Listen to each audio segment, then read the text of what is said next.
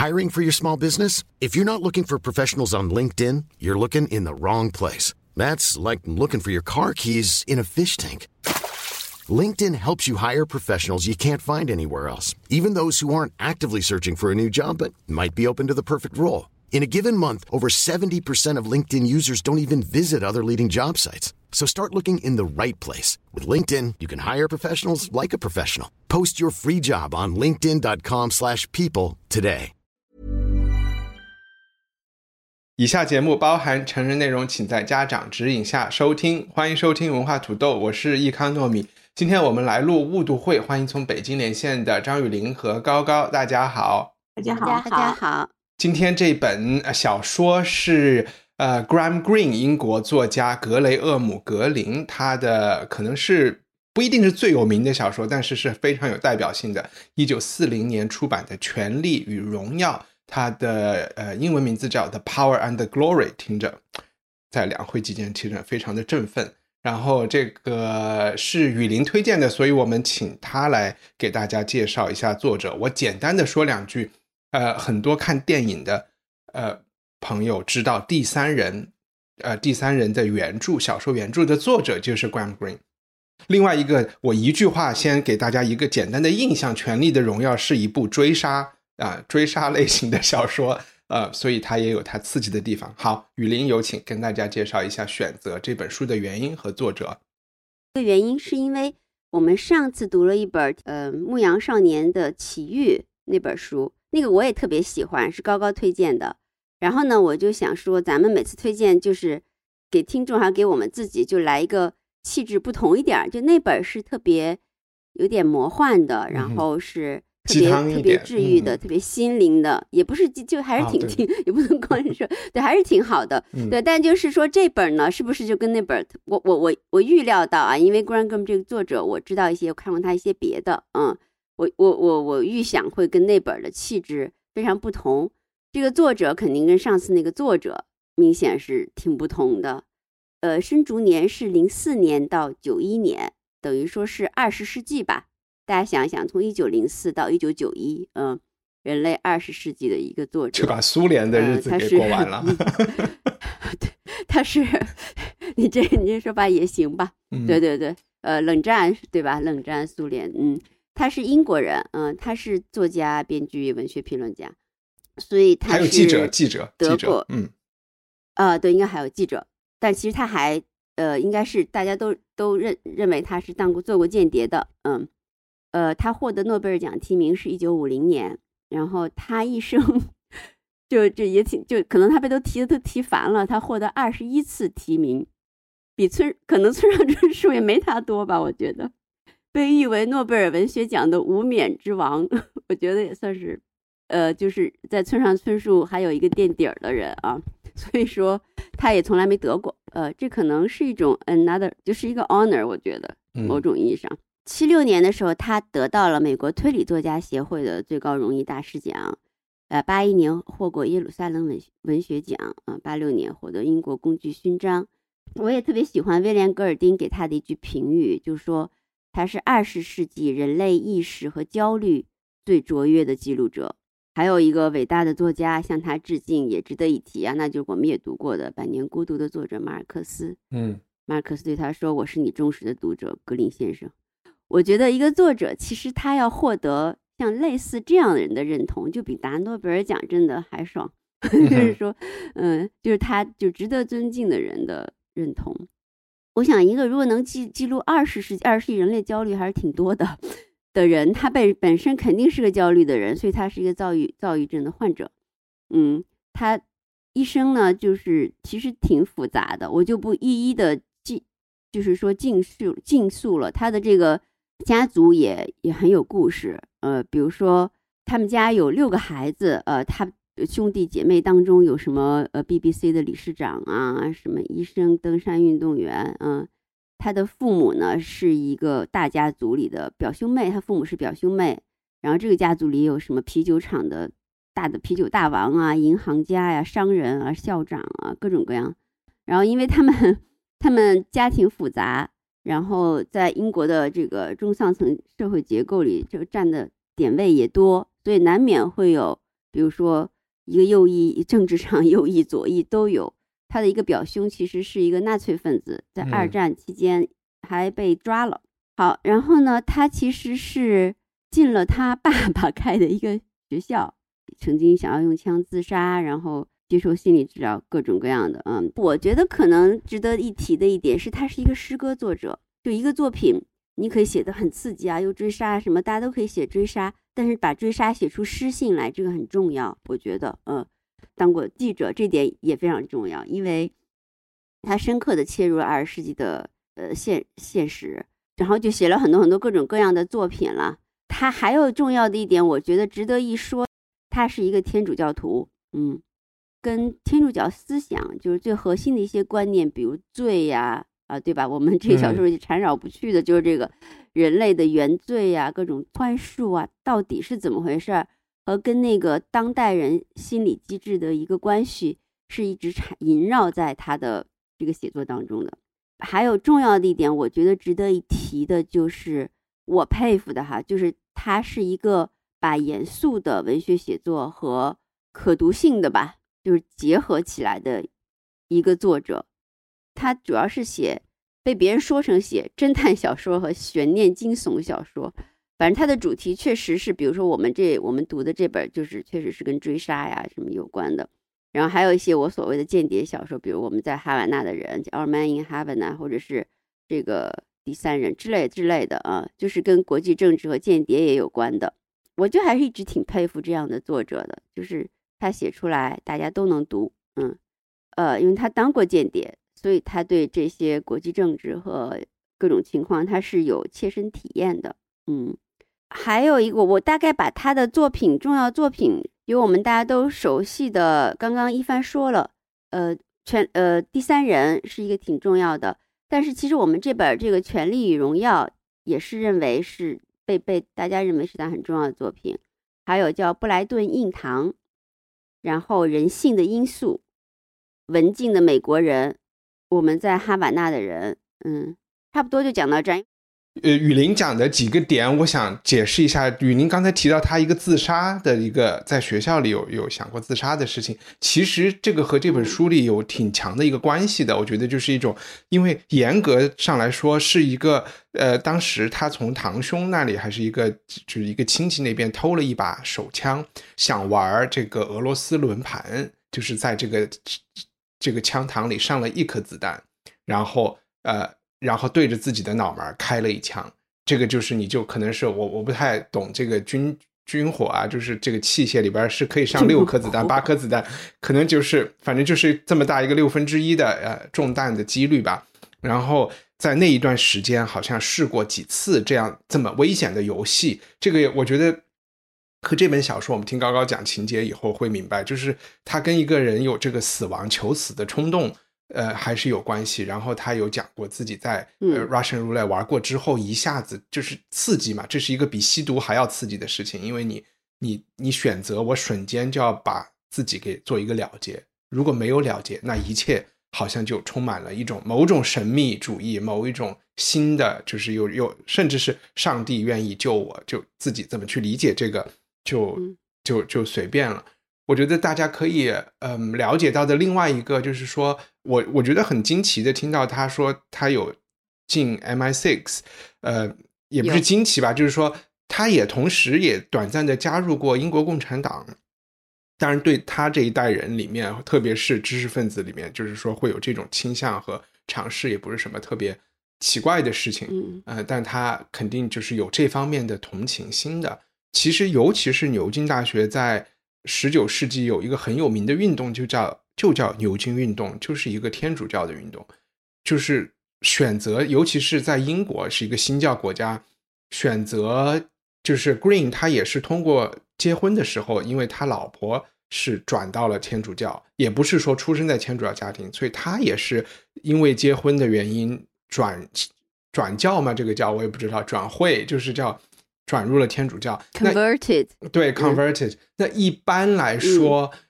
在英国会从新教转到天主教的人，他们羡慕或者是他们仰慕天主教的点，我觉得我可以稍微列一些，就是一些大家的一些这些点其实跟这个小说也有关系，就是他们会觉得天主教呃更纯粹、更正宗啊。这个其实一个是跟历史相关，一个是跟他的所谓的迷信的一些，其实就是宗教仪式的这种迷信的神秘因素有关的事情。其实他是更被这些吸引的，他不太喜欢更世俗化的这个宗教仪式，或者是缺少这种宗教仪式。另外一个就是他。英国的这些转 convert 的人，他也会非常羡慕，或者是认为有教宗就是有教皇是对的，就是有一个能够一锤定音的人，就是在任何就是宗教事务或者是教义教条上，当出现了一些纷争的时候，有一个人可以有一个终审法院来说啊，你们都应该这样。所以他也是对于这种家长制啊，或者是对于事情有一个终极的呃解决方。案就是对于这种是更心内心是更更喜欢这些东西的，而不是喜欢比较复杂或者是一个大家吵吵闹闹的混乱的世界。一个，因为在这本小说里也有提到，就是有一段话，就是说，难道这个就是有一个神父说，我们就交给下一代一个空洞的宇宙，一个逐渐冷却的宇宙，一个你干什么只要自己开心就好的宇宙？好像就是这个，也是可以从人的性格上看出看出一些东西吧。嗯，其实他生平里好像对，主要我就说这两个。那我刚才简单的这几个呃事儿说完了，就呃那把话题转给高高，为大家介绍一下这本书的一个大概的背景和结构，或以及里边一些比较关键的人物。我我我来大概介绍一下这本书的一个主线情节。呃，这本书其实它描写的时间大概是在上世纪二十年代，墨西哥的基督战争期间。在那段时间呢，天主教在墨西哥是一个违法的行为。当然，呃，它不是所有所有的州都是这样。我们在小说里也看到，它会有一两个州是严格执行禁令的。这个禁令呢，就是所有的神父，你要么呢就是听从国家的安排，呃，这个脱脱离你的教会，然后。找一个女人结婚，以换取国家的养老金，然后要么呢，你就逃离这个国家，逃离墨西哥；要么你就会被国家追杀。所以，我们的主角呢，可以视为是两个人：一个主角是绝对的主角，就是一个酗酒的神父；另外一个呢，就是追杀他的中尉。我们这位神父呢，从始至终在小说里其实是没有名字的。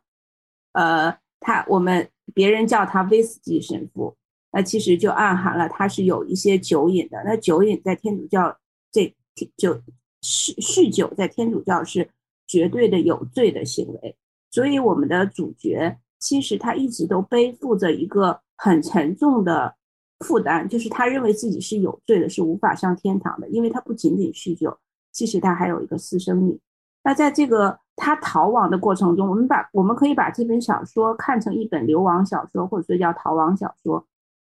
他其实就是为了躲躲避政府的追杀，然后一路颠沛流离，想跑到呃跑到好像是他想跑到美国去吧，就是逃出墨西哥。然后在这个过程中，他又受到自己使命的召唤，最终呃面临就是直面死亡的这样的一个过程。呃，其实故事的主角是从一个小乡村小镇开始的，然后我们可以跟随他穿越整个墨西哥的一个叫。塔巴斯科州这个州就是天主教禁令绝对严格的这样的一个州，但是在他逃亡的过程中呢，我们的主角并不是什么都没有做啊，他其实还在竭尽所能的去为逃亡过程中的人民提供这种宗教服务。当然，在此期间，他也面临了很多他自身的问题。其实，我们的主角是一个呃，有着自我毁灭的这种倾向。又有一点点懦弱，然后同时又不断的进行忏悔，可是他又很有尊严，又对，呃，我我想说，他对天主教其实是带有某种怀疑，但是又同时绝对的信仰，就是这种很交织、很复杂的这个情绪结合在一起，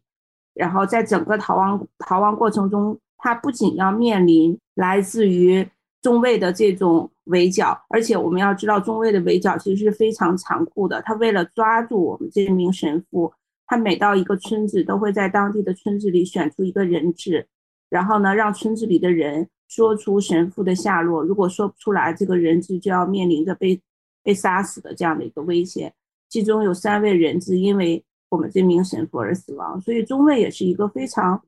我们可以叫他很残忍，但是中但是中尉也有自己的信仰，他的信仰就是要铲除掉天主教在墨西哥人民中的影响，他有他自己的政治主张或者说叫做信仰主张。当然，最后当他面对他最终的对象我们这名神父的时候，中尉其实他内心也产生了某种变动。他会跟我们的神父说：“其实我并不讨厌你，我只是讨厌你所服务的宗教。”啊啊，这这这是这是其中的一个大概的故事。那在在神父逃亡的过程中呢，其实他会不停的遇到一些人物。那在这些人物中呢，我觉得有一些非常有代表性的一个呢，就是他的情人。我我我我会我我不知道他 是是不是应该叫做情人，其实就是他教区，他教区的一个农妇。那这个农妇呢，跟他有了一夜之欢，生下了一个女儿。这个女儿让我们的神父在整个逃亡过程中的他的心情，就是他的整个信仰，或者说他的呃他的心心境发生了极大的变化。那面对这个女孩，这个女孩其实她呃，当这个女孩并不是一个完美的小天使一样的女孩，她其实带有成人的狡黠，然后还有一些呃很世俗的层面，但是。当我们的神父面对自己这个私生女的时候，他的那种呃愿意为了这个女孩放自己的呃上天堂的机会，哪怕面呃下地狱也要换取这个女孩一生的幸福，这种这种一种父亲的这种心情，我觉得是描写的非常好的。那另外一个还有非常重要的一个人物，就是类似于呃宗教故事中的犹大这样的一个角色，一个混血儿，他是一个完全一名不稳的人。那当他发现神这个神父的身份以后，他为了换取酬金，一次又一次的出卖了神父。当然，最神父最后也是因为这个混血儿的出卖，最终走向了死亡的道路。但是，这种死亡并不仅仅是因为出卖，也是的一种自我选择。所以，其实故事是很细碎的，因为他流亡的路程是很长的，他会遇到不同的人。那在这个细碎的这个这个故事情节中，其实我们是跟随主人公一起经历了一场。从逃离、逃离死亡到面对死亡的这样的一个过程，也是我们的主人公从坚定不移的信仰、信仰那个天主教，到还原天主教，到最后又回归他的信仰之路的这样的一个过程。呃，大概就是这样的一个故事。具体再细的细节是，其实是需要大家自己去读的。然后，因为这本小说它有一个非常有趣的，或者说我认为是它最好的地方。就是它，它像雨林说的那样，它不是一个，呃，就是情节多么跌宕起伏，像间谍小说那样子的一个，呃，一本小说。就是，但是它的优美之处是在于，它是以一种电影化的视角引导我们读者去走入神父心灵这样的一个过程。其实你在阅读的过程中，你完全可以在脑中构象，就是呃，设置出一幅又一幅的电影画面。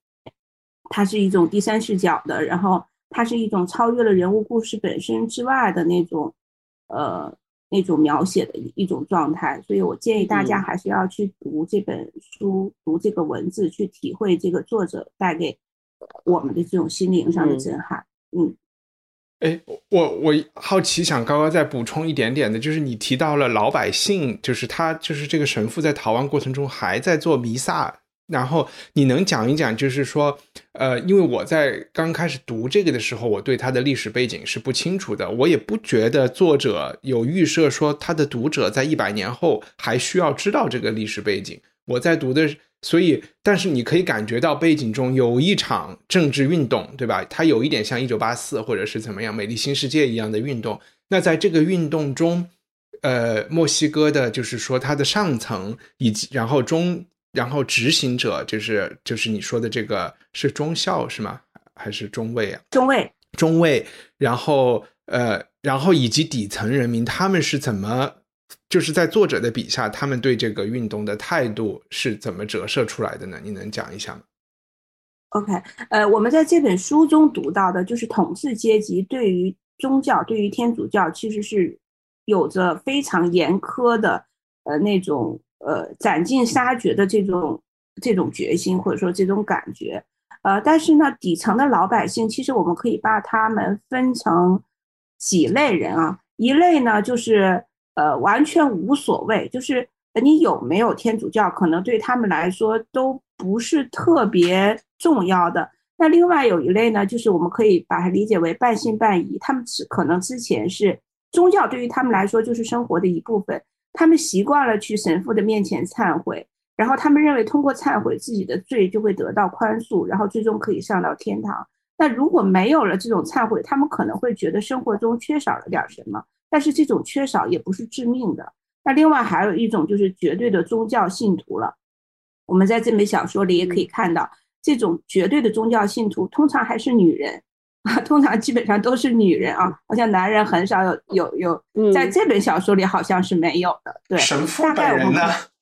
我觉得神父本人都没有特别的坚决。其实这其中最坚决的就是两个母，呃呃，一一一个是未婚的大龄的这个女人，另外一个是一位母亲了啊。嗯，现在我们可以把它分为这三类。那第呃，我想中尉可能就是第一类了，就是我呃或者说中尉其实是统治阶级的这样的一个代表。那第一第一类呢，我觉得可能有点像呃这本小说第一开始出现的那个牙科医生。他其实是一个英国人了，然后最后呃，他来到那个墨西哥来从事治牙、做牙医的这个工作。宗教在他的生活中就是可有可无的这样的。那虽然他的妻子是一个是一个教徒啊，然后另外第二类人物的代表呢，就是大部分呃农户，也就是说我们的神父在逃亡的过程中去从事宗教服务的那一群人。他们呢，呃，他们对于神父的态度呢，其实是。蛮微妙的，一方面呢，他们特别希望神父来为他们做忏悔，或者说为他们出生的孩子去做洗礼，但是另外他们又觉得神父的到来可能会给他们的生活带来很大的危险，因为毕竟意味着有人要被拉出去作为人质处理掉，所以呢，他们就会很慌忙的让神父为他们提供宗教服务，然后又把他给赶跑。就是这样的一个状态，但是没有人出卖他，对吧？你可以想象，对，我觉得这个很重要，但是没有，对，但是没有一个人出卖，对对，没有人出卖他，出卖他的人是那个我说的有点类似于犹大的那个混血儿，嗯啊，那个人是为了钱，他为了酬金要出卖他，因为他对神父说，这个酬金对于他来说非常重要，呃，能够换换取好多好多东西。那第三类就是我说的这个绝对的宗教的狂热分子。呃，其中有讲到我们的神父在被关到监狱里，然后那个监狱里有还很多人，他旁边有一个女信徒，这个女信徒跟他有一段对话，因为这个女信徒坚贞的这种信仰，然后他驳斥我们的神父不是一个呃不是这个呃呃不是，就是他觉得他完全没不够格去做神父啊等等，但是他也没有出卖他啊，明白，大概就是。这样子，嗯。嗯，那雨林，你来就是给大家讲一讲这本小说的，就是风格啊和你的阅读感受。但是在这个之前，你可不可以补充一个小问题，就是和高高一样的？我因为我觉得高高说把中尉形容为统治阶层，我觉得其实中尉是一个办事员嘛。呃，在小说里，中尉是有一个上司的，对吧？然后对，有一个局长。对，是有一个局长，然后还有一些好像跟什么省长有关的卖酒的人，所以我觉得就是这个社会的更上层的统治阶级的态度是没和中尉是有点不一样的。雨林有印象吗？就是他们的给你的印象。我有印象，不一样，对，不太一样。对对对，嗯，哎，我觉得一帆，你要不要先把这个这个反天主教运动啊，我可以说一下，大家讲一下，对，要不然。要不然直接说文学有点模糊，你把这个运动对给大家讲一下，嗯。就其实虽然我说我读的时候我是不知道这些东西的，是我后来做了一些功课。就我觉得你不一定需要知道，但是呢，你可能对任何政治运动有一点概念，你都可以代入的，对吧？所以我也可以很自然的代入二十世纪其他的运动。那这个呃，它叫这个好像在历史上是中文是叫反教权主义。我觉得他的这个字用词还是比较考究的。它不仅是这一类思潮，它是教权，英文叫 anti-clerical 啊，就是他反对的是这些神父，他并不是，就是反的人并没有直接的高喊说我要灭绝宗教，因为这个一下就成了一种种族灭绝的这种行为了，对吧？然后我觉得这个这个运动其实在可能过过去五百年都一直都有。尤其是法国大革命的时候，拿破仑呃的在革命的时候就就把这个宗宗教几乎是像我们的共产主义革命一样的是废除的这个状态。但是读这一本小说，你很容易对天主教有一种呃就是同情。但是如果我们今天我就想问墨西哥为什么发生这个运动？对对对，就是我我还是它还是和欧洲有很强的关系。就是说，呃，如果我是想让大家先有一个，如果我们今天去看，比如说伊朗啊，或者是呃嗯，就是这种呃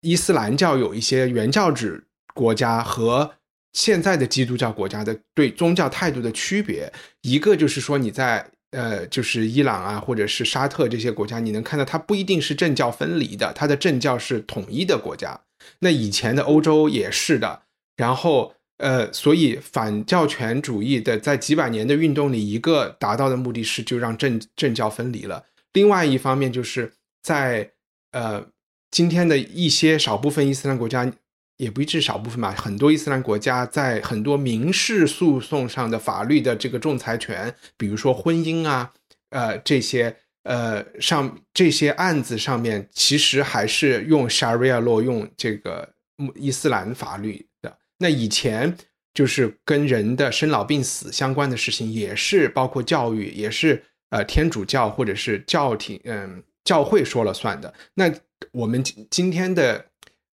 其实很多所谓的世俗化的成果是跟这个反教权运动分不开的，所以我们其实是生活在一个反教权运动取得了很大胜利之后，但是这本小说回看的就是在运动之中的这个墨西哥的事情，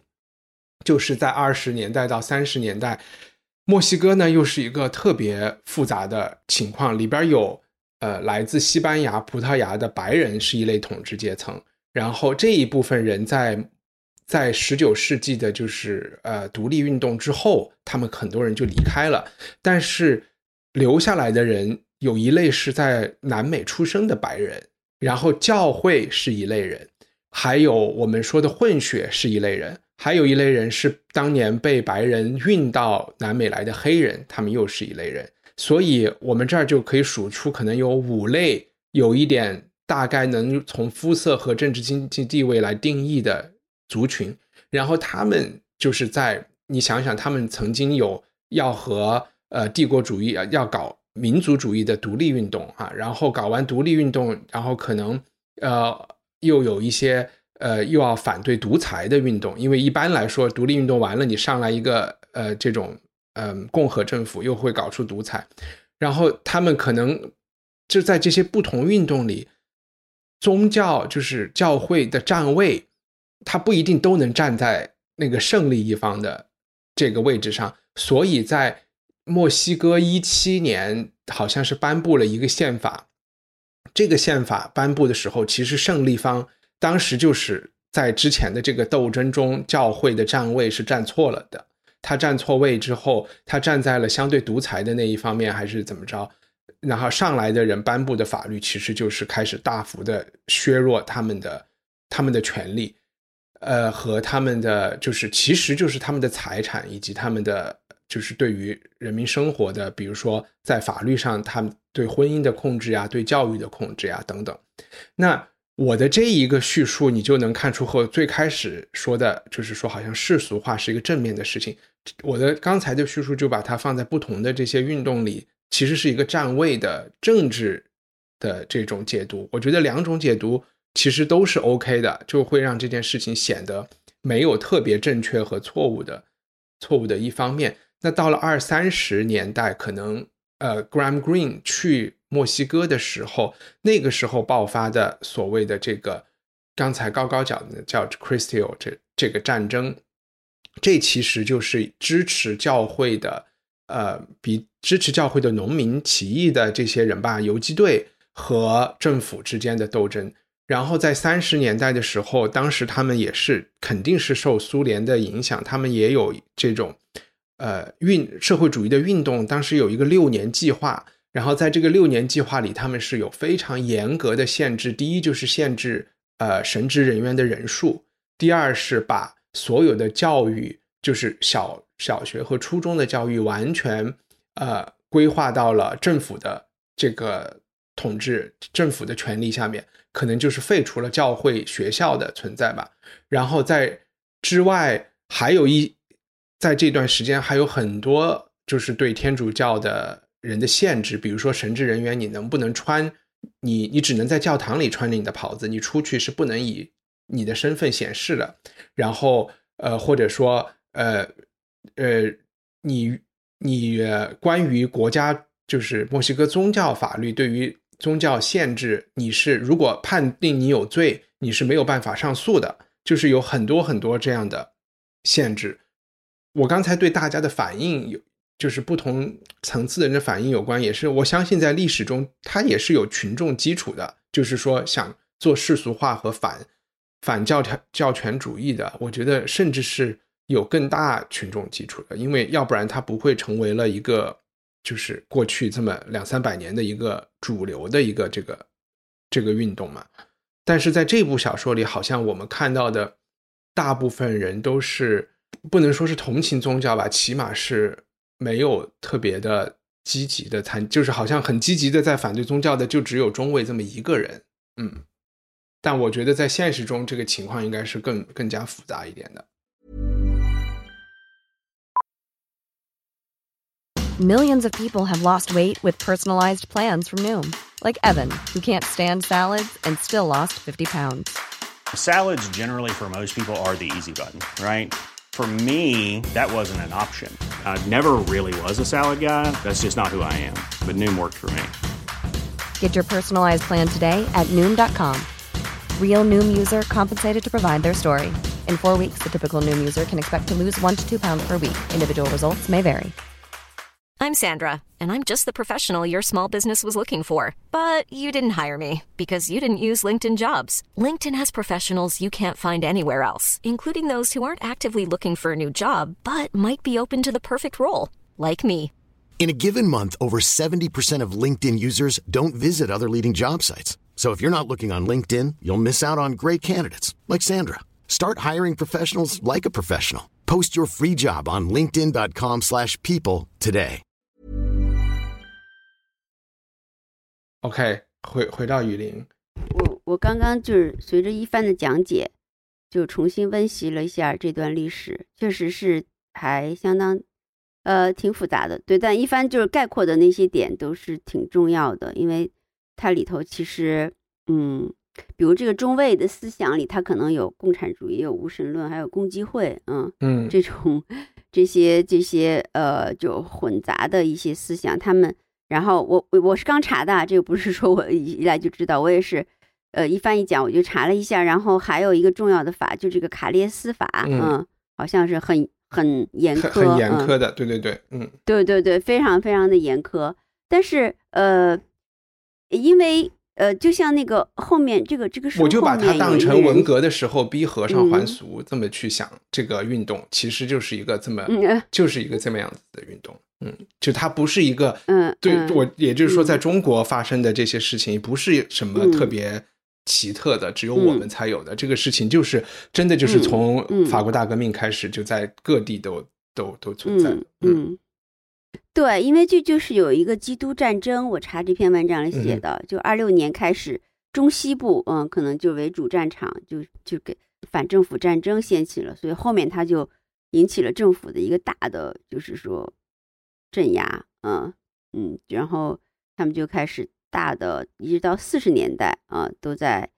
镇压这些神父和这个对，可能其实这个东西都很难说这个事情完结了，因为还有一个复杂的点就是美国，因为美国是个很强势的大国，在墨西哥的这个北边嘛，然后嗯，天主教在美国也是很有势力的，然后就是耶稣教耶稣会在天在美国也是很有势力的。他们也一直在美国的国内这个层面，通过他们的报纸和杂志揭露这个卡耶卡耶斯这个法律和他们就是，其实他们在就是说墨西哥现在要搞要搞种族灭绝了啊，要把要把我们天主教的人都逼死，然后一定要让美国政府介入。其实这个事情也在国际政治上产生了一些影响，甚至对于当时我不知道是罗斯福啊还是威尔逊这些总比较有名的总统，对他们的就是竞选纲领也也有一些介入。最后他们的和解也是美国出来调停，美国人弄的，对，嗯嗯嗯，对，美国人在门罗嗯搞了一个调停，然后二九年，呃，就终于又敲响了战战争的这个呃。战争的这个不不不战争，对不起，战敲响了教堂的钟声，不是战争的钟声，宗教战争的说错了说错了，二九年结束了，二六年开始打，二二二九年就结束了，嗯，里头有很多戏剧性的，对，可能也是呃美国人的报道，就是怎么行刑，然后这个神父著名的被杀死神父，怎么一一路给他们的行刑的士兵做画十字、念玫瑰经，嗯嗯嗯嗯，对之类的啊，还有照片儿，啊，对，总之就是说，呃。这个是一个，他三八年这个呃呃，Greenham 他他去了这个墨西哥做了一个考察，当时发生就中西部吧最严重的地方，然后做了一个考察。哎，你刚才的问题是要我补充什么？就是讲一讲，就是呃作者的写作风格和你你阅读的时候的感觉。嗯，不，你刚才补充了一个问题啊，我补充的问题是呃就是。我觉得中尉他只是中层干部啊，我是想说统治阶级在这部本在作者笔下流露出来的对这个运动的态度，嗯嗯，我觉得是，就是说，呃，我不知道他描绘的这个年代，我觉得他描绘的年代有点近晚期了，这个战争是吧？因为好像该杀的都杀了，然后该逃的也都逃完了，这属于一个漏网的神父，对。其实，因为我没，因为我并没有觉得这个小说有特别强的说，我就是在写这个时期的这个战争或者是这个运动，它它的适用性，起码今天我读起来觉得是挺广的，它可以重复发生的。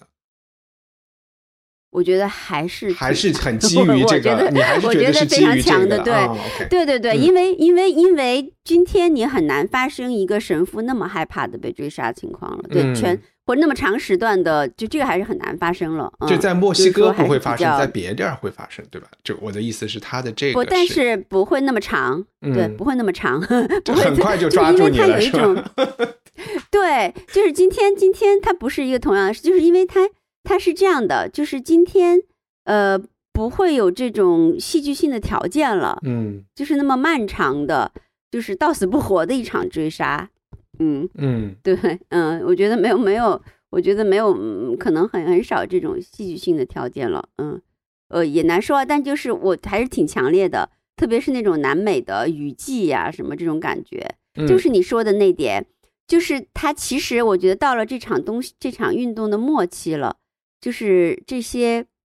呃，这个这个权力结构的当中，嗯，很多人已经因为大多数人他其实是对。对近乎于信仰的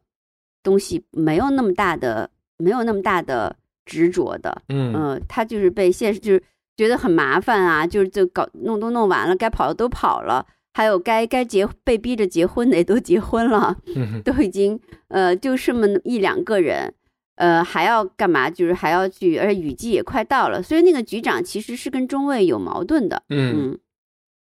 那个局长是意思就是，那局长不愿意口头承诺这个事情。你们发现了，他跟中尉有一个微妙的对话。嗯，他他很很害怕承担这种杀人的责任。其实，嗯嗯，对吧？因为因为他这种每过一个村儿，如果这个村儿供不出来，他就杀杀一个人，这个事情还是挺严重的。嗯，其实那个局长并不想这么做。呃，这个中尉他是一个，我觉得他，我觉得他可能有共。就刚刚我看查有那种共济会的那种那种气质，就是他有一个他的也是其实就是近乎于信仰的东西。嗯，对，我觉得他是一个信仰，他是比教徒更像教徒的一个人。虽然他信奉的宗教未必是天主教，但是他身上有浓重的清教徒的色彩。比如说，我们看到小说中对他服装的描写，他的制服总是穿的非常笔挺。然后他的他他在跟神父对话的时候，他曾经说过，他希望小孩子都到学校去读书，然后学习科学，然后让用科学来改变这个国家，就等等。呃，包括他最终，嗯，就我的解读里，我甚至觉得他小时候，他小时候是不是被神父给性侵过之类的？然后 就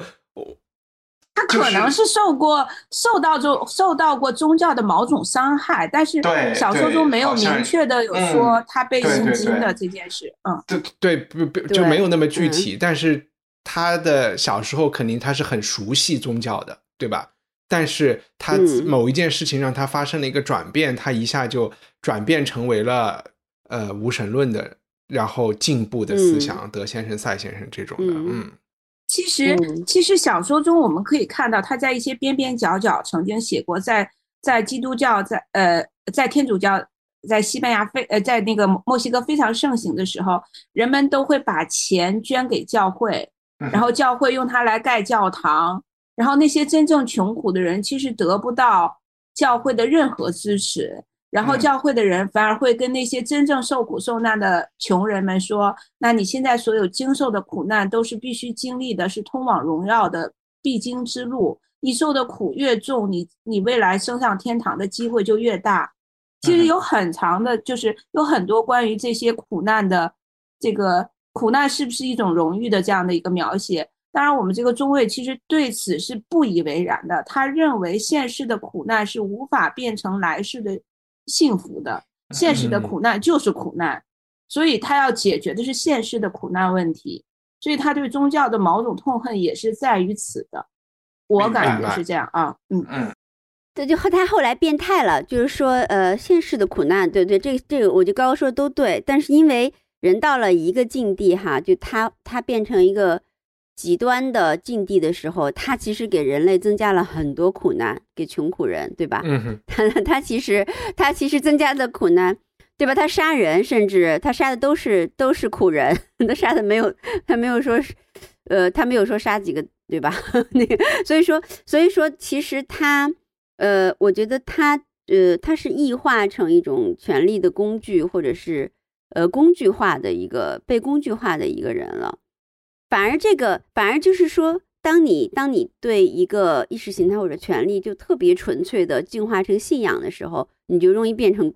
就这种工具化的，就失去人性。就相反于，你看那个那个神父是一个不地道的神父，那个那神父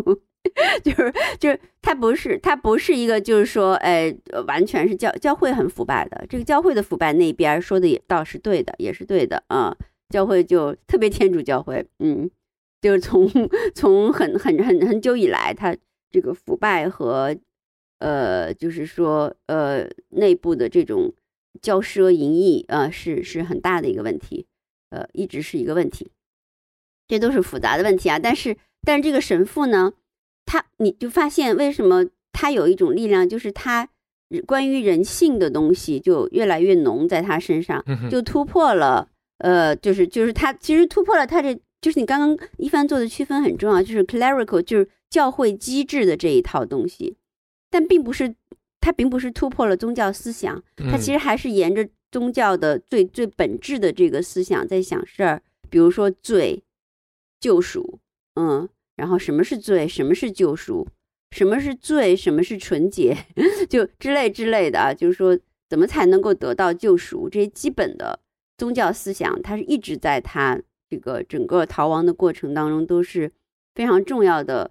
一个一个线索和驱动力吧。它已经超越了某种权力机制，因为天主教会有权力机制，超越了这个权力机制和和这个天主教的这个意识形态的这种条框的这种这种东西，其实就是很矛盾的。嗯，呃，他向我们提出的问题就是，嗯，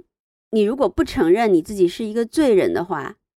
你你不真正的认识到自己的罪的话，你就得不到救赎。就他有很复杂的一个一个一个悖论在，不是不是不承认，而是你是甚至你真正没有犯过人性堕落的罪的话，你可能并不能体验救赎。呃，所以它里头有里里面有，呃，我先证明一下，那个酗酒可能不是天主教最大的罪，因为就是天主教都喝酒，清教可能不让喝酒，所以说这个政府是这一头是绝对禁酒的。其实天主教的那个，当然酗酒他们不鼓励酗酒啊，因为天主教要喝葡萄酒是耶稣的血，呃，所以说，呃，以前修道院酿酒啊什么，所以他一直说这个整个书他是说我要喝葡萄酒，我就是想喝葡萄酒，但是就是拿不到葡萄酒，经常是就给他白兰地呀，给他他是想拿葡萄酒来做弥撒用的，嗯，不不是，也不是，其实他想喝的也是想喝葡萄酒。有一段他不给人去买酒吗？对对对，他其实是呃，以他不能说我要买酒来做弥撒，他要以一个酗酒酗酒者的身份来买酒，但是他买酒是为了他做弥撒的超，就是地下在地下教会做弥撒用的。我的解读是这样的啊，嗯，对对对。我觉得不是，我觉得我觉得不是，不是的，不是，因为他不是一直在做，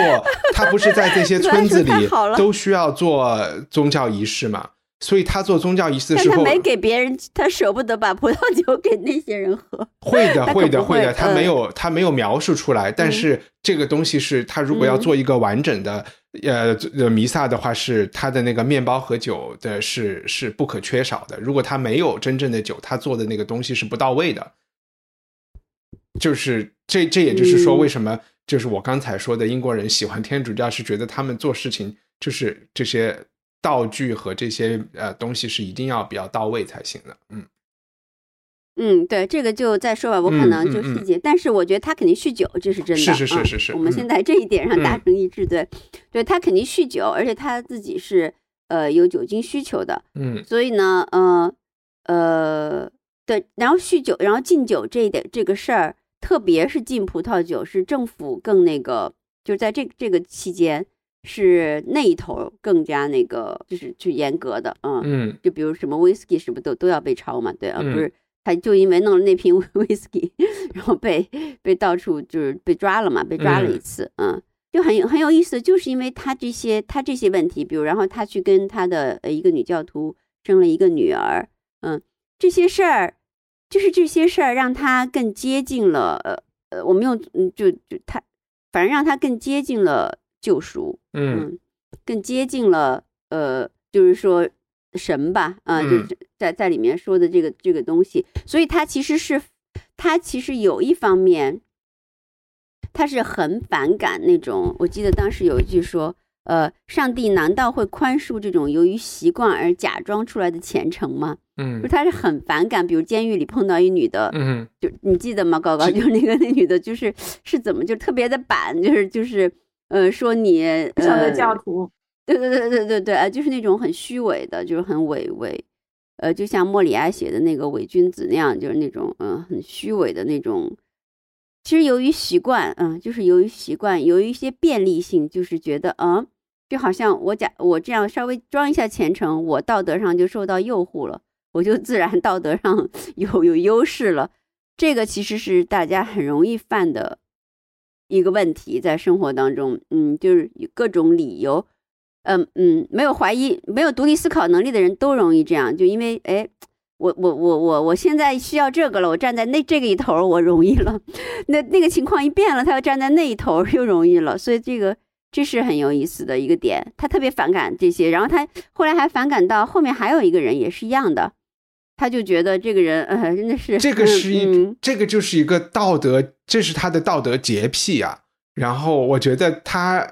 呃，对不起啊，我就我我插一下，我觉得这个确实中尉是一个很有趣的人。然后因为我们在聊到这个事情，刚才也提到中尉，呃，哦，你不是啊，神父，呃，我说的是神父哦 o k 神父特别反感，我说的是，你说神父特别反感哦，对。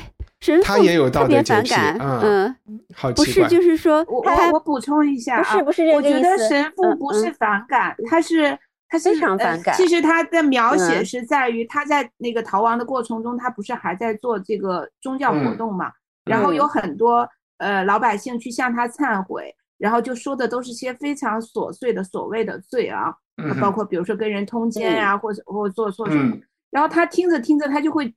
不耐烦。愤怒，然后就像雨林说的，就觉得你你们说的这些东西啊，你们今天跟我忏悔完了，然后明天你们该该怎么做还是怎么做？你们觉得你们通过每一次忏悔都离上帝更近了？就是不是？是神神父想的是他的内心是这样的，因为他在冒着生命的危险来给这些人做做来当神父做宗教仪式，所以他会觉得我不值，他会对自己。自己的生命去换取这些那么俗的人忏悔的那么不值一提的事情，他他是对人类的这种俗不可耐有在发表一种感叹，他就说你们你们忏悔的这些事情几百年几千年，大家早就没有任何新意啊，就是你们做恶都做做恶不出，对他觉得你都没有新意，所以我觉得他更多的是，嗯。也是一个，就是说神职人员会，就是特别是要去做圣圣徒的这些，呃，要去当烈士的人，他会他才会有的想法，就是我值不值得为你们当烈士，为这个主义当烈士？就说我拿这个主义非常的当真，把生命都搭上了，但是你们其实这个东西对你们来说只是一个习惯，或者是可有可无的东西，他是在这方面有有怀疑吧？嗯。对他就是，比如说他反复写到他在监狱里碰到那个人，他很恶心，那个人是相当反感的。比如他，每当他自己，他自己在小镇上，就是又被习惯恢复了一种有点骄傲的，就是那种假模假式的神父固态的时候，他就自责自己，他说：“他说天天主能够宽恕，只是出于习惯而有意表现的虔诚吗？”他想起监狱里遇见那个女教徒，要想改变他那种洋洋自得的心态，几乎是不可能的。嗯。神父觉得自己此时同这位女信徒也是一类人，他把白兰地一口咽下，像在吞饮自己被打入地狱的惩罚。嗯，所以他是相当反感那种。你看，他说天主的恩典会像一道闪电击中他邪恶的心肠，但是习惯养成的虔诚却把一切都排斥掉，只剩下晚祷、呃教派善会会议和谦卑的嘴唇在你戴着白手套的手背上的亲吻。他是相当恶心那个东西的，这个这个这个，我觉得这一点还蛮重要的。这就是他这个这个这个存在这个神父不太一样的地方。如果他不恶心这个东西，他就不可能从那个镇上转身回去。嗯，因为那个镇满足了他重新回到那套礼仪呀，被人就是就是说被这些假模假式的，就是假模假式，呃，就是呃信仰庸俗的人这个。围绕啊，这种东西，他我记得有一句写特别好，他说他说习惯像石膏一样，就把我又封起来，把我又重新塑造一下，这脖子又抬起来了，对，所以他其实是他如果没有这一层的，就是说特别有力的一个自己对自己的一个反击的话，他不会转身又又回到又又往那个逃犯那儿去走，嗯，因为他在监狱里那天晚上，我觉得写的特别好，那天晚上气氛写的特别好，嗯，就是他就就我觉得他。发现了一个特别重要的东西，就是罪和宽恕的关系。对，罪和宽恕关系就是这个罪，罪就是很嗯很啊，最特别复杂又深刻的关系。就是如果你不真正的深入罪，你就得不到真正的宽恕。就是你，如果你只是停留在虚伪的，嗯，你说我还原一下那个情景，嗯，大概就可以理解为什么监狱那一夜对于他的。呃，神父的一生来说很重要。那个监狱里有非关了非常多的人，人可人挨人，人挤人，可能大家都坐不下。然后他勉强的挤在了一个老头身边，那个老头就已经快像要死的状态，然后神志不清，一直跟他讲自己的女儿，但其实他也说不清他的女儿到底遭受了什么。总之就是一个非常受苦受难的一个形象。那同时他的身边还有一个就是女女教徒，这位女教徒是因为。坚定的信仰天主教而被抓进监狱里的，那同时在监狱的另外一端遥远的那一侧，有一男一女在偷欢，他们的声音对。非常大，响彻了整个这个空间，然后那种压抑不住的欢喜，然后在这种环境下，其实神父就发生了很大的改变。一方面是女教徒絮絮叨叨的在不停的在他耳边说着，呃。天主教的教义呀，等等，呃，各种各样的规定呀，或者说他对宗教的信仰是如何虔诚。另外一方面是这老人那种呻吟声，那种痛苦和那种不知该如何得到解脱，对一种痛苦的幻觉。然后另外一面就是人性的欢愉。我觉得这三种景象在在他心中产生了很强大的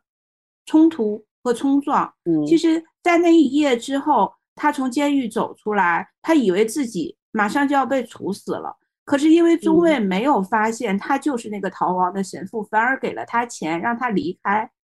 所以，他他他其实等于一个人的心灵遭受了极大的震荡。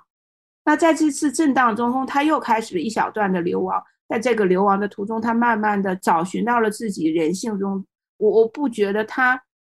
背叛了自己的宗教，而是因为，而是他找到了他自己面对他的宗教的时候那种闪耀着人性光辉的道路。其实还有一块儿，我不知道，呃，你们有没有注意到，当他逃到边境小镇以后。他找他发现了，就是呃收纳接纳他的或者救济他的，是一对德意兄妹。嗯德意兄妹是信仰新教的，就是基督教。然后呢，他看到了德意兄妹的圣经，他整个人受到了非常大的震撼，因为那个圣经很不像他的天主教的圣经那么华丽，那么那么庄重。他们的圣经就是一本小册子，小册子功能性的，而且是对，很功能性，上面有目录。你你 你你如果有犯了什么罪，你就去看这一页；你如果想解决什么问题，你就去看那看那一页。对，特别特别美。对他，对对对。但是那那对那对兄妹又很善良，他们不认可神父的信仰方式，但是他们也能够理解他，并且帮助他。所以，呃。我觉得有一些事情，就是不是这个神父的觉醒，或者说神父能够从容的最后，呃，面对死亡，不是一蹴而就的，是在整个过程中，他的那种矛盾的心态的交织下，他最后自己找到了自己的救赎之路。我认为是这样，嗯，对他就是我觉得很迷人的一点哈，就是。其实它里面，它内部这个这个故事虽然不是说像一些侦破小说那么，但它其实内部的张力还是特别大，心理张力。因为很多次，比如在村子里也遭遇警察了，对吧？其实你也知道那种心态，他已经很累了，就是自己一个人走，吃不好，然后就是呃没有，因为他酒精酒精上瘾，酗酒又没有酒精，然后已经人到那个边缘的时候，你就想。哎呀，抓了我算了，对吧？他就会说这事赶紧结束了算了。就是他就在那个边上就写的那个心理张力写的特别好。然后警察来了，问那些村民，然后他那个情人和孩子又给他每次都以为 OK，that's the end，就是说我终于可以松一口气了，抓了算了，我再也不要这么紧绷着去逃亡了。但是每次他几乎都有点失望。那个写特别好，就是他每次有点失望，哎，又没，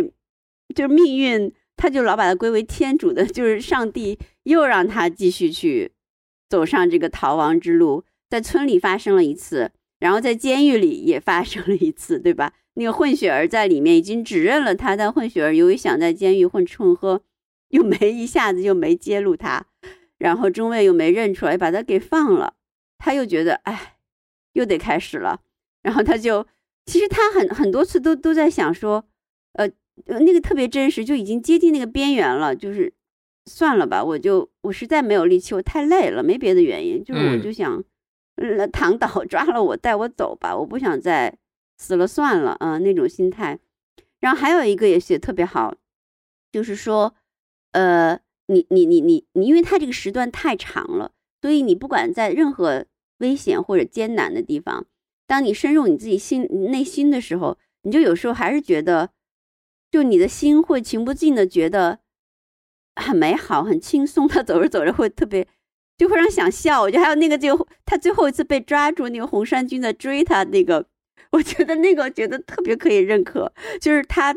在满城已经追他了，也就是说他马上要被抓住了，因为那个威士忌被发现了。他跑着跑着，他就会想笑，然后我觉得就那个写的太妙了，就我特别理解那种心态，就是他觉得就可能很滑稽，就就。自己这一路就是，然后就突然陷入，我不知道怎么表达，就是就就是他写的好的地方，就不可以替代，他就我没法用再用解释的文字来替代那种场景化，就是就是在就是马上他就要被抓住了，可能就是要死了，但是他在跑的时候会想笑。呃，就是 老师指还有一个比较幽默的点，就是他最后一幕被抓住的时候，其实他是亲睁着眼睛走进了陷阱的时候，然后别人那个中尉说要把你带回首都审判，他其实以为就地正法就完了，然然后一想起他说啊还要走那么远，他又觉得好像对 是，不，就是说整个很其实是很艰难的，很有张力。然后我觉得他从来也就没有，嗯，他从来没有那么勇敢过。就是他一直到最后，他还是挺怕那，挺怕，挺害怕的。对，挺害。这个也特别好，这个也写的特别好。就是从来没有，他从来没有说视死如归呀，什么就是呃，为了这个有了有了天主教信仰，我就那个觉得，呃，这个这个我觉得也写的特别好。然后最后。最后那个调回那个视角，我觉得特别妙，对吧？因为你最后要写他的嘛，对吧？最后就调回那个牙医的视角，特别好。就牙医在楼上给那局长修他那个牙，嗯哼，然后从窗口看见一个又小又又小又肥的人搞出来，就就反正几枪弄弄死了。呃，这个简直太好了，就是因为你要怎么写都俗，其他的方式，对吧？嗯，其他写你就很容易俗，然后你又很就想不太清楚怎么。对你，你又很容易被陷到要要要去写，要去正面写他这个套路当中去，所以他这个形成，他的各种原就大家也解解读过这段文，就各种绕回来的视角，我觉得特别好。嗯，因为牙医那段你在前面读有点有点就是没耐心呢，觉得怎么这个人没没多大关系的，慢慢秋秋慢慢秋秋一直在写牙医，嗯，但后来他又回来了，嗯。就我想说一个点，就是我对这个牧师的，嗯，其实这也不是一个批评，也不是对小说的批评，但是是我对他的一个描述。就是我其实这个牧师最后能走出这一步，在第一幕的可能第前两页，你就我就看出来了，因为这个牧师当时拿了一张船票，他在牙医这儿等船，问他有没有酒，他当时就可以立刻上船就走，但是。嗯，进来了一个小孩，说他妈快死了。对，然后有没有医生？对吧？那个时候他就知道自己就赶不上这个船，因为他问了一下，要四五个钟头才过去。然后他也很，他其实是逃到这个地方来的。他跟牙医的对话还说还有人才刚刚被处决，对吧？才问到，所以他在那个那一个时刻，他的选择就是不是向生，而是向死的，就是向着天主去的，而且就是一种。就是只要有人对我说需要我去给他们做什么忏悔啊、超度啊，或者是要做法呀、做什么事情，他都是不能拒绝的。就是他的这这一方面，你也可以说是某种习惯，因为这种天主教的神父在他们那个地方，可能你就是小学的时候就像小喇嘛一样的去，就是这么培养出来的，就。一切又特别合理，就是说他就会去选这个。但是他的不合理就是大部分神父确实都还俗了，但是他是可以，就是说他是就是又红又专到可以做出这样的选择的。然后在小说中一个一次一次的场景，他其实做的都是都是一样的。有一个他和那个最后出卖他的混血的对话，那个混血说：“我知道你是神父，对吧？”而且就是他们就是一那个窗户纸没有捅破那个。那个混血人还跟他说：“呃，我只要对你说一句话，就可以发现你是不是成神父。就是我，只要我对你说，呃，请听，请听我的忏悔，你就没有办法拒绝我，对吧？然后那个时候，神父本身内心非常的紧张，因为他知道他确实没有办法拒绝他。就我，我，我刚才就是回到我最开始想说，就是这个神父的人设和他的他的价值取向是非常。”非常清楚的，从一开始就就是这样。然后和他相对的，就是说，呃，他的，我觉得神父他不是一个，他不是哲学家，他也没有，虽然他会对他也没有特别，嗯，也不是一个特别就是知识分子的在考虑自己的事情。在我看来，他还真的就是一种习惯，就是一个很简单朴素的习惯，就是他对自己的认知，就是我就是神父。这个我就是要对上帝负责，我就是，呃，因为我有罪，甚甚至是尤其是因为我自己有很多罪，所以他要更要去当一个在他竭尽所能当一个好的神父。然后和他相对的那个中尉有一段话，就是说这个中尉当时和一个小男孩看着他的枪好玩，这个中尉就说，嗯，他兴他们兴趣盎然的喘息着，这就是他说那群当地小孩他站在那里，手放在枪套上，看着那双棕色的、充满耐心的眼睛。他就是为了这些而人而战，就是中尉说：“我是为了这些孩子们而战。”要从他们的童年中消除使他痛苦的一切，消除所有的贫穷、迷信和腐败的东西。他们应该得到的是真理，一个空旷的宇宙和一个冷却的世界，以他们选择的任何方式获得幸福的权利。为了他们的利益，他准备进行一场大屠杀。首先是教会，然后是外国人，然后是政治家，甚至他自己的上司有一天也得离开。他想和他们一起在沙漠中，沙漠中重新开始这个世界。其实这段话有点回到了最开始，我就是说，其实中也许真的就是这种中尉、这种红卫兵，他才是统治阶级，他才是未来的统治阶级。他的上司也是会被他最终推翻的人。然后我也是从这段话中看到，就是说，他说他要让孩子们把他童年中消除使他们痛苦的一切，就可能。这个中尉确实是有一些童年很强的童年阴影的，然后就是作者加入的这段话，肯定是中尉不会去想的。就是说，孩子们应该得到的真理是，这是一个空旷的宇宙和一个在冷却的世界，你们可以以任何方式去选择获得幸福的权利。但是这里他讲的幸福，就和神父追求的幸福是完全不一样的嘛，对吧？就是这个中尉想让他们拥有的幸福是。就是填饱肚子的幸福了，嗯，对，我就对我同意你的大部分，就但是就是我觉得这个神父哈，他还确实不仅仅是，呃，因为如果他呃逃走了，他仍然可以继续做神父啊，仍然可以呃为人就是替人忏悔，然后呃做做更多为教会做更多贡献，为他的信仰做更长久的贡献，因为我觉得他还是。这个就是你内心里有一杆秤，就是当你有对错的时候，你心里会知道什么是对的，什么是错的。就像那个一直被嘲笑的还俗了的那个神父，他的心里也知道什么是对，什么是错。但我觉得逃走在另外地方做神父不能说是错，对吧？嗯，就是如果还俗，可能说是一个一个严重的问题。在我们这个主角的内心里，他显然是一个严重的问题了。就你作为第三者，你可能不会道德判断他，甚至美国的教会会欢迎他。嗯，我觉得不能这么现实的来说这个事情。这个事情迷人的就在于，这个地方是一个酗酒的人，他就像高高说，他是有他有向死冲动的，是有有这种嗯，他是有是有微小变态的。每个人都不真的他他很。他很迷人，就在一点，他并不是。如果他真的是只是哦，我信仰天主教，所以我我我复议，我舍身复议，那就他就没有魅力了，在我眼里，呃，他不是这样的一个人，他一直都很怕，最后他害怕他，而而且他就是，嗯，他其实一直就是因为他深刻的在想超越。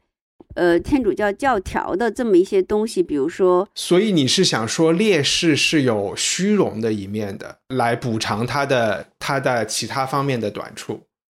他的罪恶感啊或者什么，他就有点想通过这个超越，通过一嗯嗯，我我虚荣可能说的有点重，但是他们的教育中是一直都是知道各种圣徒的故事的，对吧？因为那不见得，那要看，那要看。因为你确实他是有很多情况是可以走掉的，嗯，这个不一样，对，就如果你是你是就是说上一秒钟敲门了，已经你就在在家里了，那那是一个情况，对吧？明白，那不一样，对，他是有太多机会可以可以走掉的，嗯，就像你就是这，但是他的走掉走掉并不是不义之举，嗯，完全不是，我不觉得说教会或任何教条会说他走掉是不义之举。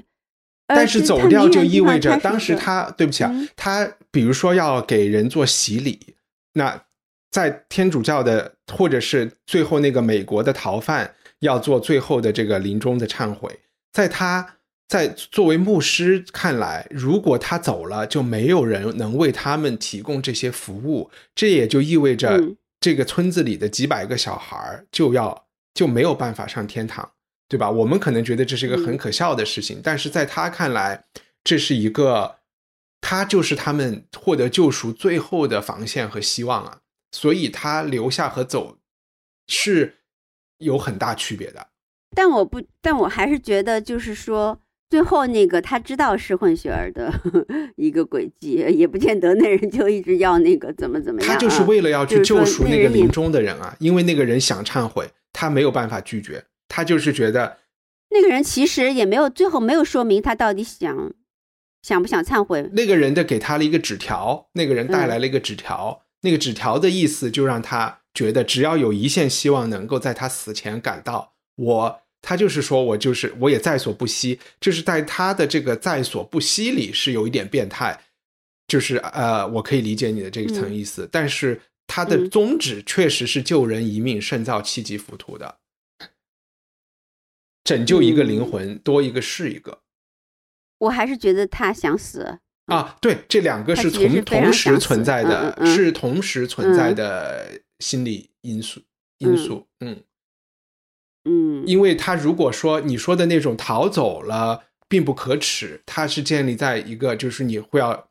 说，那我放弃了一个人，我未来还可以救更多人，对吧？这个我们是觉得是一个很成立的。你你在这儿就就救那个美国犯人，不如你逃到另外一个省去救更多的人。那恰恰是很多你所说的就是说，真的是按照信仰行事的人的一个一个抉择。我我不觉得，我觉得这是一种很现代的，这是一种很现代人的呃功利主义的一种思维方式，就是说我要最大化我我的我救赎人的方式。但是我觉得在可能更前现代的或者是那种人，就是我碰到的眼前的这个东西就是最重要的，而不是未来。这样吧，我觉得我我说我我我这样说吧，就是说哪怕不是这个美国犯人。没有这些救赎的事儿，有死的机会，他也会去死。就是说，因为他实际上思考的是更多的是，呃，我不是说他不，我不是说他没有想救别人，或者他不是一个本质上真的是 saint 一样的人，我不是这个意思。他更多的思考的是他自己的罪和救赎的问题。那他为什么不像罪与罚一样的那个人跳河呢？嗯。嗯，那那就自杀，那是更大的。那自杀就就 完全就只能下地狱了，那就等于自杀。天主教里是酗酒，其实不是酗酒，就当然不鼓励酗酒，但酗酒是一个政府当时政府禁更禁。呃，就是说那自杀比这个比这个酗酒啊通奸呢要严重多了。嗯，你自取自己的性命，那是一个就是万劫不复的罪，在天主教里面。所以有如果有别的，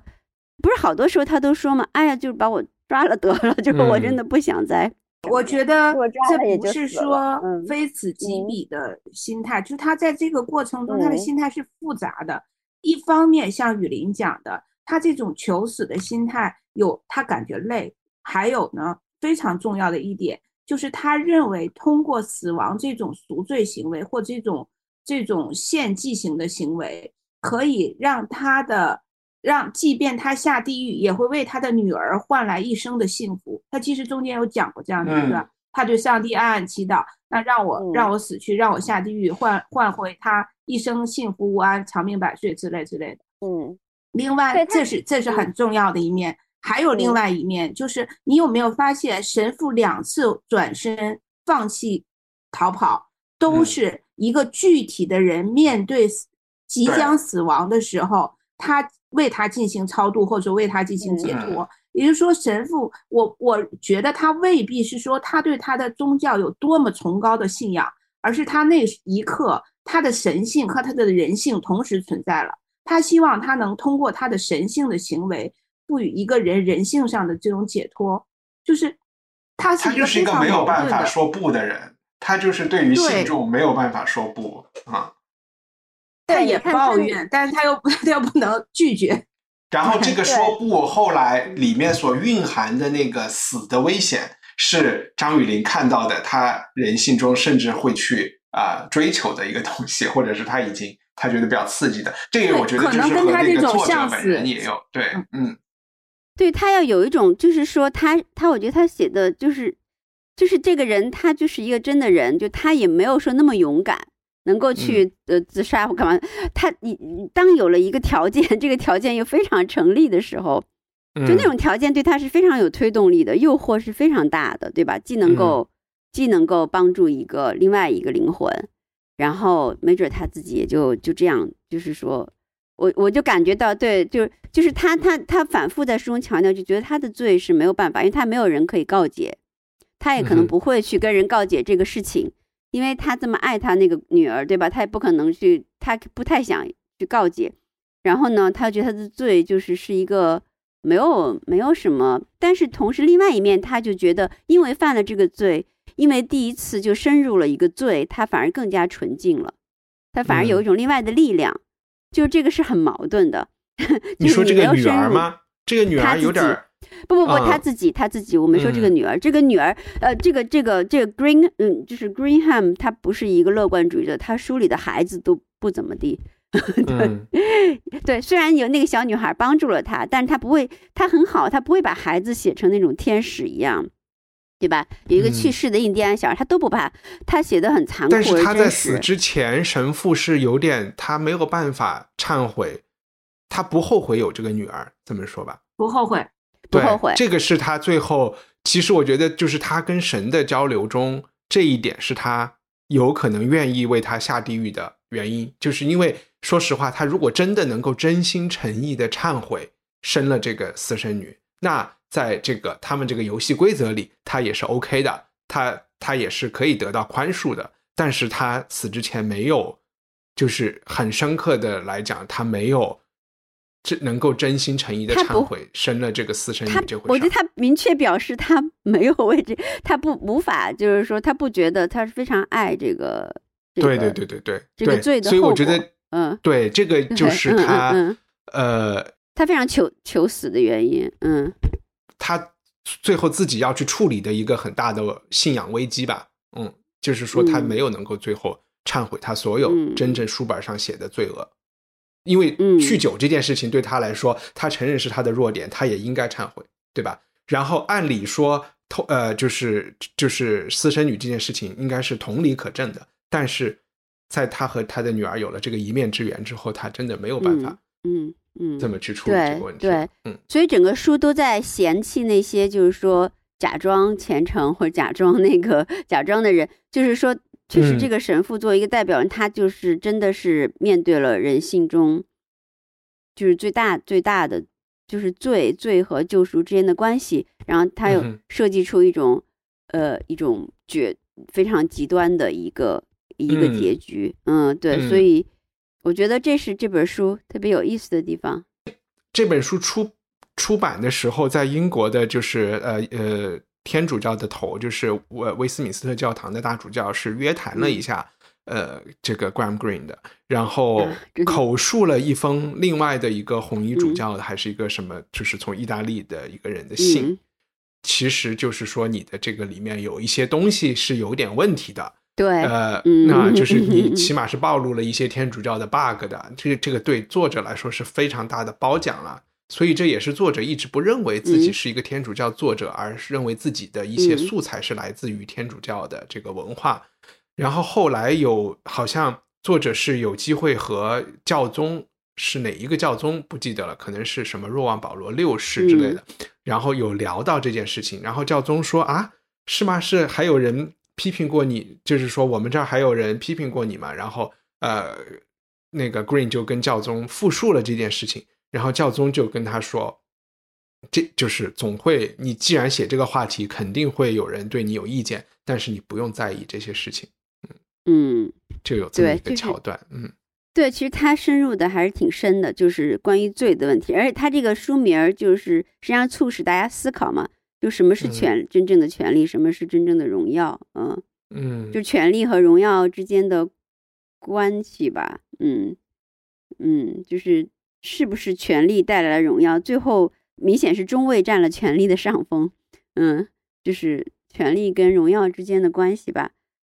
中尉后来很空洞啊，就是很空虚啊。他把所有的神父赶尽杀绝之后，有一点嗯无所适从的感觉。对，我觉得这本书还是挺有，嗯大家是不是应该读一些它原文的？我觉得我都是我们在讨论，嗯就他的语，我觉得他的语言就是，也许是诗性，或者是他经常转换视角，然后就是嗯你其实得一直动脑筋才能。